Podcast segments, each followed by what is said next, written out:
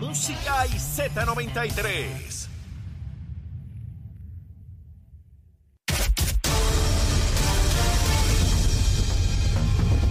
Buenos días Puerto Rico, soy Emanuel Pacheco Rivera informando para Nación Z Nacional en los titulares.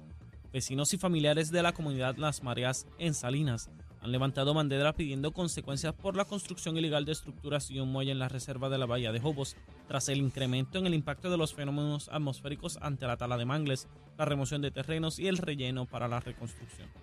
En otras noticias, ante la crisis de producción de huevos en los Estados Unidos a causa de la gripe aviar y las condiciones del tiempo, en Puerto Rico se ha logrado maximizar la apuesta por el producto local que ha alcanzado precios más bajos que los que se pagan por los huevos importados por primera vez en su historia.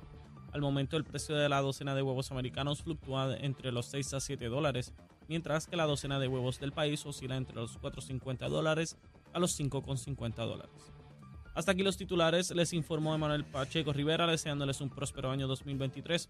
Yo les espero mi próxima intervención aquí en Nación Z Nacional, que usted sintoniza a través de la emisora nacional de la salsa Z93.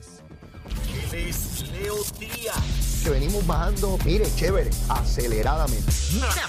Na- Nación Z Nacional por la Z.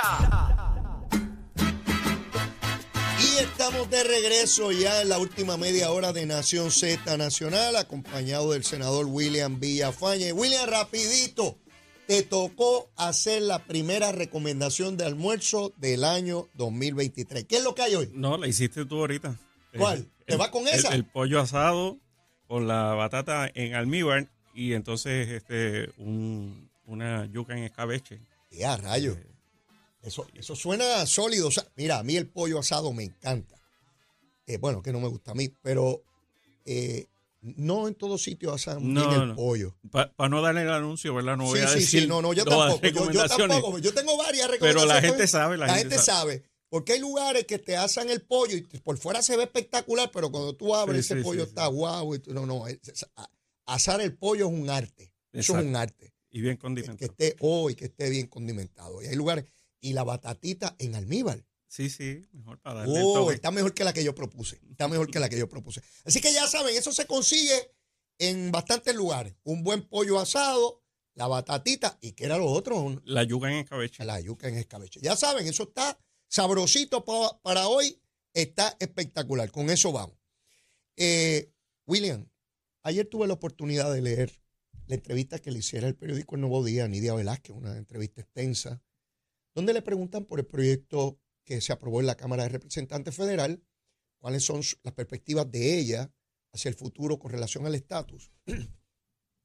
Y ella es concluyente en términos de que para el caucus demócrata esto es un asunto ya superado.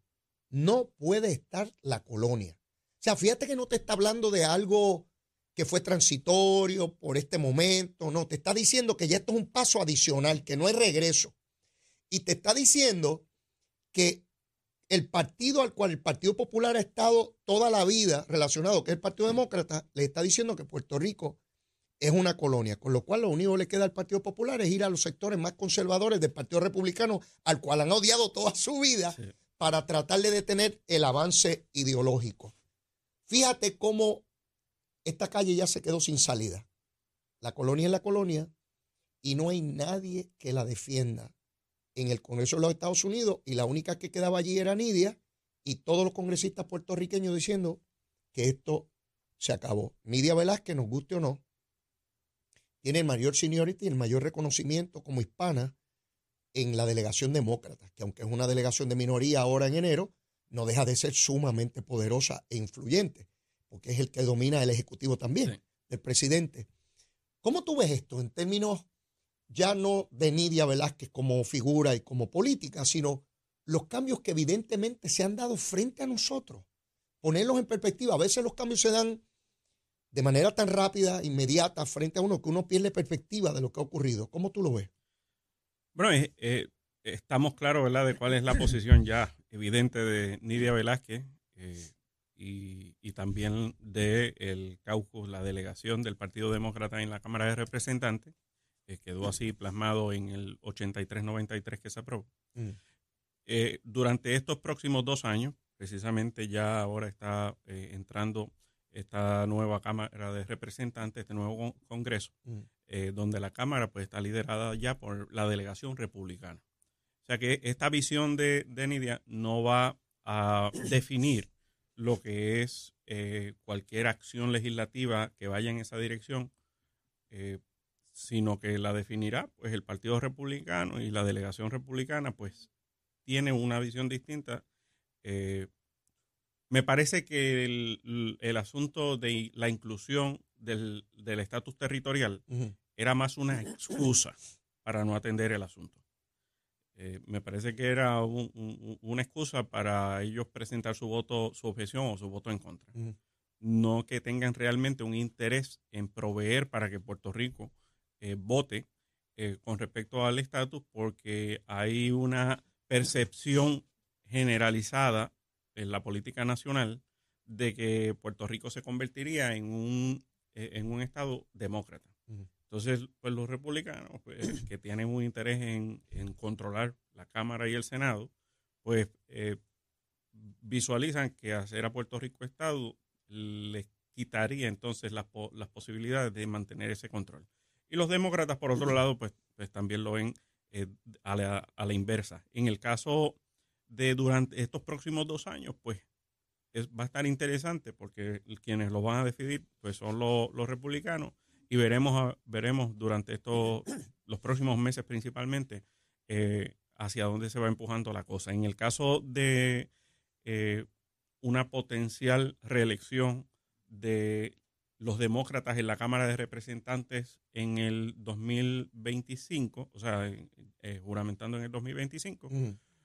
eh, con un control mayoritario demócrata en el Senado, pues arranca un punto de partida que inmediato puede, puede eh, impulsarse, que es precisamente el 83, el 83-93, eh, y arrancar desde ahí temprano para buscar asegurar entonces los votos en el, en el Senado Federal y buscar el mecanismo idóneo para superar el obstáculo del filibusterismo, eh, que es la regla esta, ¿verdad?, de que no se atiendan medidas eh, sin de que de, que se termine el debate logrando 60 votos. Eh, allí pues ninguna de las delegaciones tiene 60 votos.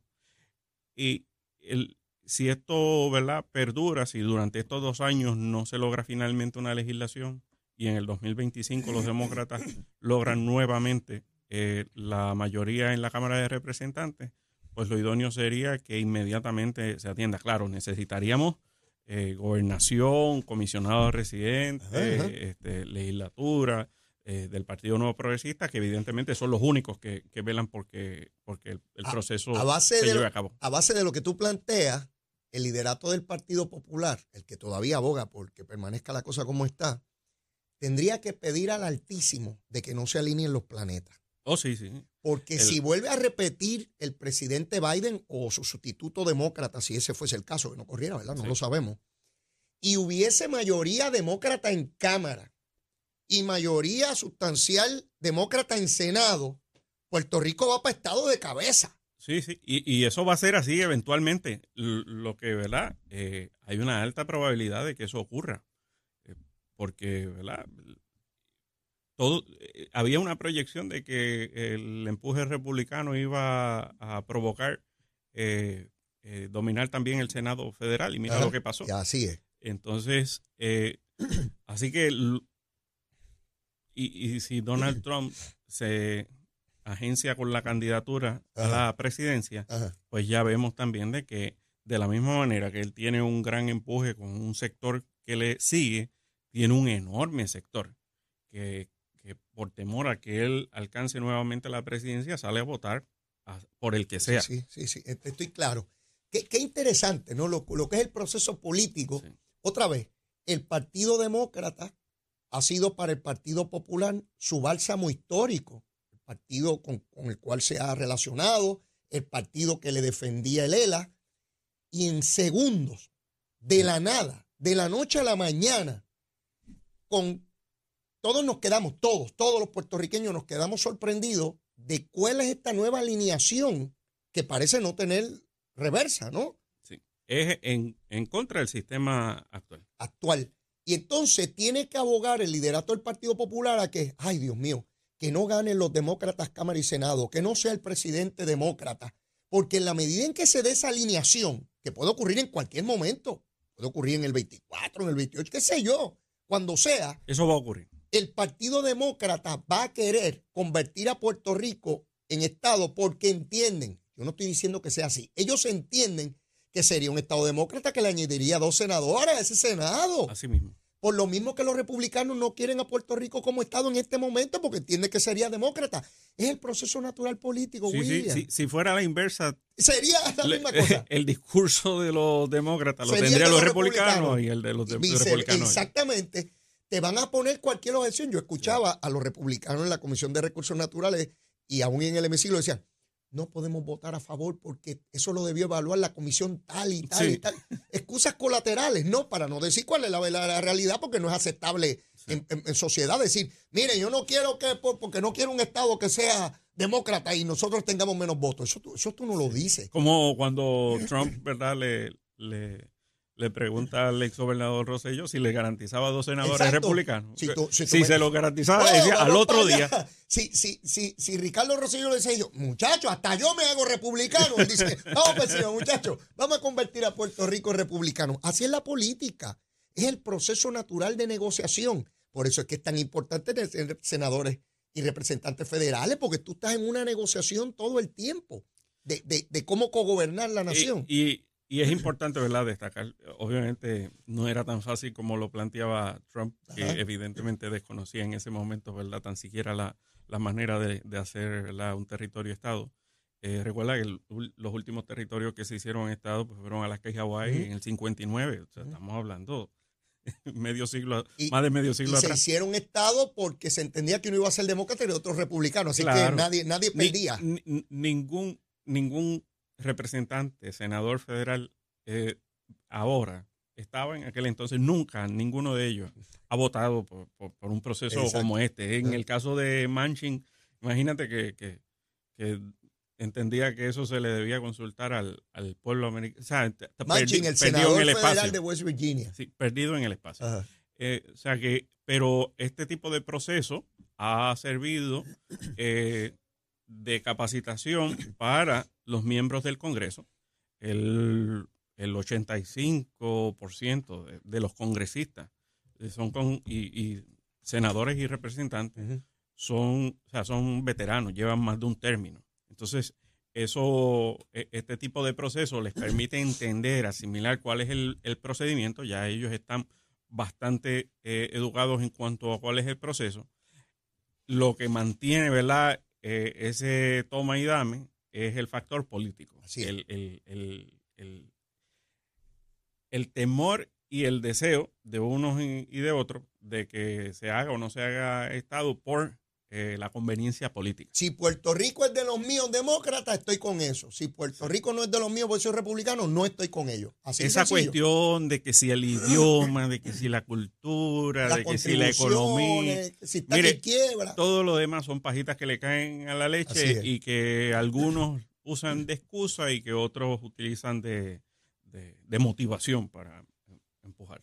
Quiero hablarte un poco sobre los casos de corrupción pendientes. Ciertamente hay juicios pendientes de funcionarios, alcaldes, legisladores, pero quiero hablarte de una parranda que yo doy que empieza por el Sí. norte y acaba en la montaña.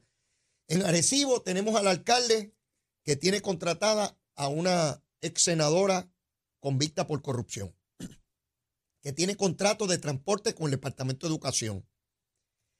Tenemos en Atillo a un alcalde popular también referido al FEI, porque con dinero público hizo campaña de primaria cuando estaba corriendo para la posición.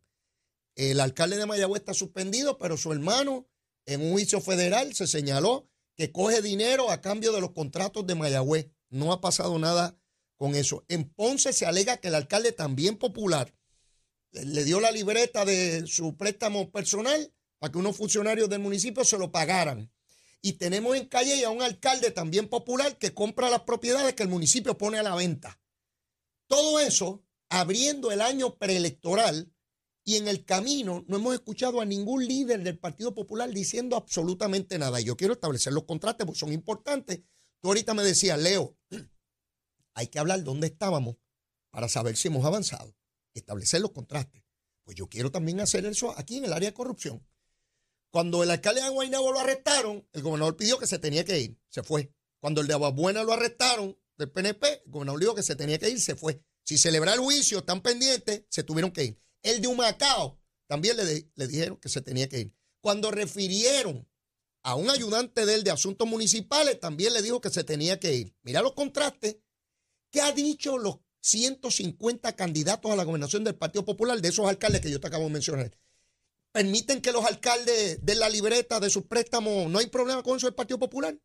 ¿Permiten el Partido Popular que sus alcaldes se compren la propiedad del propio municipio?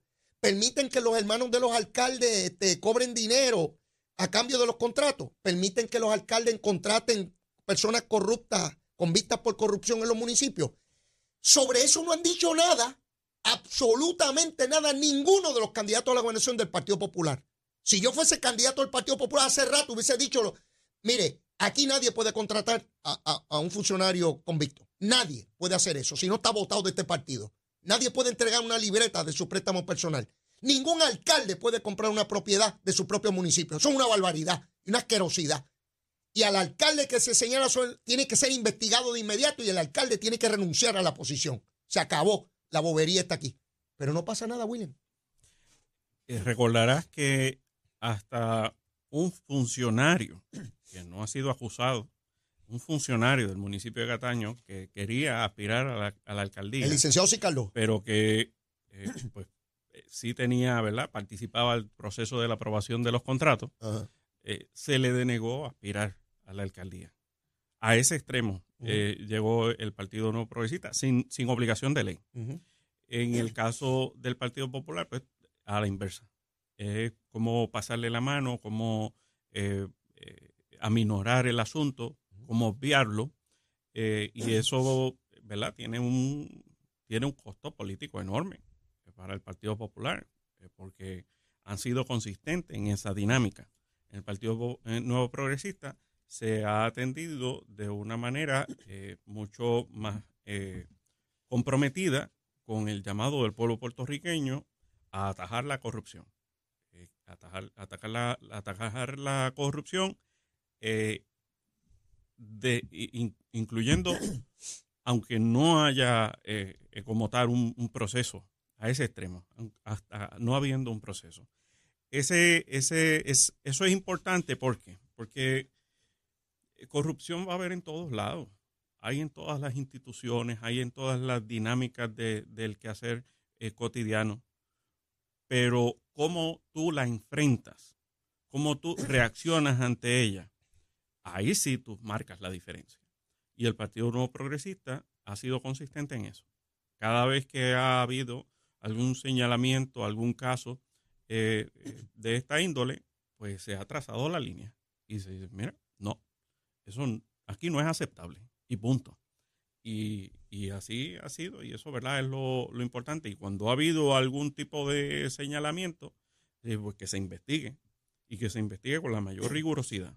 Si, se hizo mal, que se pague. Si no se hizo mal, bueno, pues, pues no se hizo mal. Yo voy a seguir planteando estos casos porque para mí es inaudito que sectores de opinión pública que se actan de que fiscalizan, que tienen unidades de investigaciones, no hacen absolutamente nada con esto. No van y los entrevistan. Porque son políticos también, son políticos de, de oposición al, al, gobierno y son antiestadistas. Pero yo estoy seguro que a mucha gente, ahora cuando me escucho, digo, oye, es verdad, ¿qué ha pasado con el de Ponce y su préstamo personal? Oye, es verdad, los alcaldes ahora, como el de Calle, pueden seguir comprando las propiedades del propio municipio. Oye, es verdad, el hermano de Guillito todavía sigue allí cobrando con un con señalamiento que hubo en el Tribunal Federal y nada investiga. Oye, el de Arecibo puede seguir este, contratando funcionarios convictos por corrupción. Sí, hay que seguir haciendo el señalamiento, porque ningún partido, ninguno, ninguno, ninguno, ninguno puede permitir eso. No importa el funcionario, no importa si es legislador, no importa si es alcalde. Y no puede ser para unos sí y para otros no. No puede haber doble vara, William. Definitivamente. No puede haber doble vara. Y eso que ha hecho el PNP, que ha hecho este Pedro Pierluisi, aún sin iniciar procesos, aún con la presunción de inocencia, la presunción de inocencia en el campo criminal, en el campo de administración pública, ni, ni, ni, ni la más mínima gota o asomo de, de impropiedad. Y Así debe ser. William, no tenemos tiempo para más. Agradecido de tu participación, el primero, el primero de este año. Espero contar contigo por aquí para abajo. Claro que sí. Y contar con, con tu participación. Y Muchas felicidades para todos en este nuevo año, muchas bendiciones y un abrazo para todos. Gracias, gracias, William. Será, será entonces hasta el próximo martes. Claro que sí. Bueno, mis amigos, y antes de despedir el programa, vamos primero a saber si está lloviendo, que creo que viene una cosita por ahí de agua. Hay que tener mucho cuidado, suavecito, suavecito. Y también saber cómo está el tránsito. Con todo esto va Emanuel Pacheco. Buenos días, Puerto Rico. Soy Manuel Pacheco Rivera con la información sobre el tránsito. A esta hora de la mañana se mantienen despejadas gran parte de las carreteras a través de toda la isla, pero ya están congestionadas algunas de las vías principales de la zona metropolitana, como la carretera número 2 en el cruce de la Virgencita y en Candelaria, ambas en toda baja, así como algunos tramos de la 167, la 199, la 177 y la PR5 en Bayamón. Hasta aquí el tránsito. Ahora pasamos con el informe del tiempo. El Servicio Nacional de Meteorología pronostica para hoy aguaceros pasajeros durante horas de la mañana, trayendo lluvias ligeras a moderadas. En la tarde se esperan aguaceros para la región suroeste de Puerto Rico con potencial de tronadas aisladas. Además, en el resto de la isla se espera un aumento en las lluvias localmente. Durante el día las temperaturas altas alcanzarán los 80 grados, mientras que las temperaturas más bajas alcanzarán los 60 grados. Los vientos estarán del noreste con velocidades de entre, 10 a- de entre 12 a 18 millas por hora. En el mar las condiciones están picadas con marejadas de hasta 5 pies. Además existe riesgo moderado de corrientes marinas para las playas del norte. Hasta aquí el tiempo les informó Emanuel Pacheco Rivera. Yo les espero mañana en otra edición de Nación Z y Nación Z Nacional que usted sintoniza por la emisora nacional de la salsa Z93. Hablándole claro al pueblo. Nación Z Nacional, soy Leo Díaz. Buenos días a todos. Leo Díaz en Nación Z Nacional por la Z. Bueno, ya en los minutos finales, allá en Roma, eh, se están dando los procesos eh, de despedida al Papa Benedicto. Como ustedes saben, que falleció ya en el último día del año. Este jueves se supone que se dé su eh, cristiana sepultura. Benedicto fue una figura muy importante como teólogo y pensador de la Iglesia Católica. Deja una huella muy importante eh, fue una persona que abrió los procesos para eh, procesar a aquellas personas sacerdotes que habían fallado eh, en la fe. Vaya para todo el pueblo católico, mi más sentido pésame por la partida de, Benedicto. Yo como católico, pues obviamente siento la partida de- de- del Papa. Así que descansa en paz, Benedicto. Bueno, mis amigos, no tengo tiempo para más.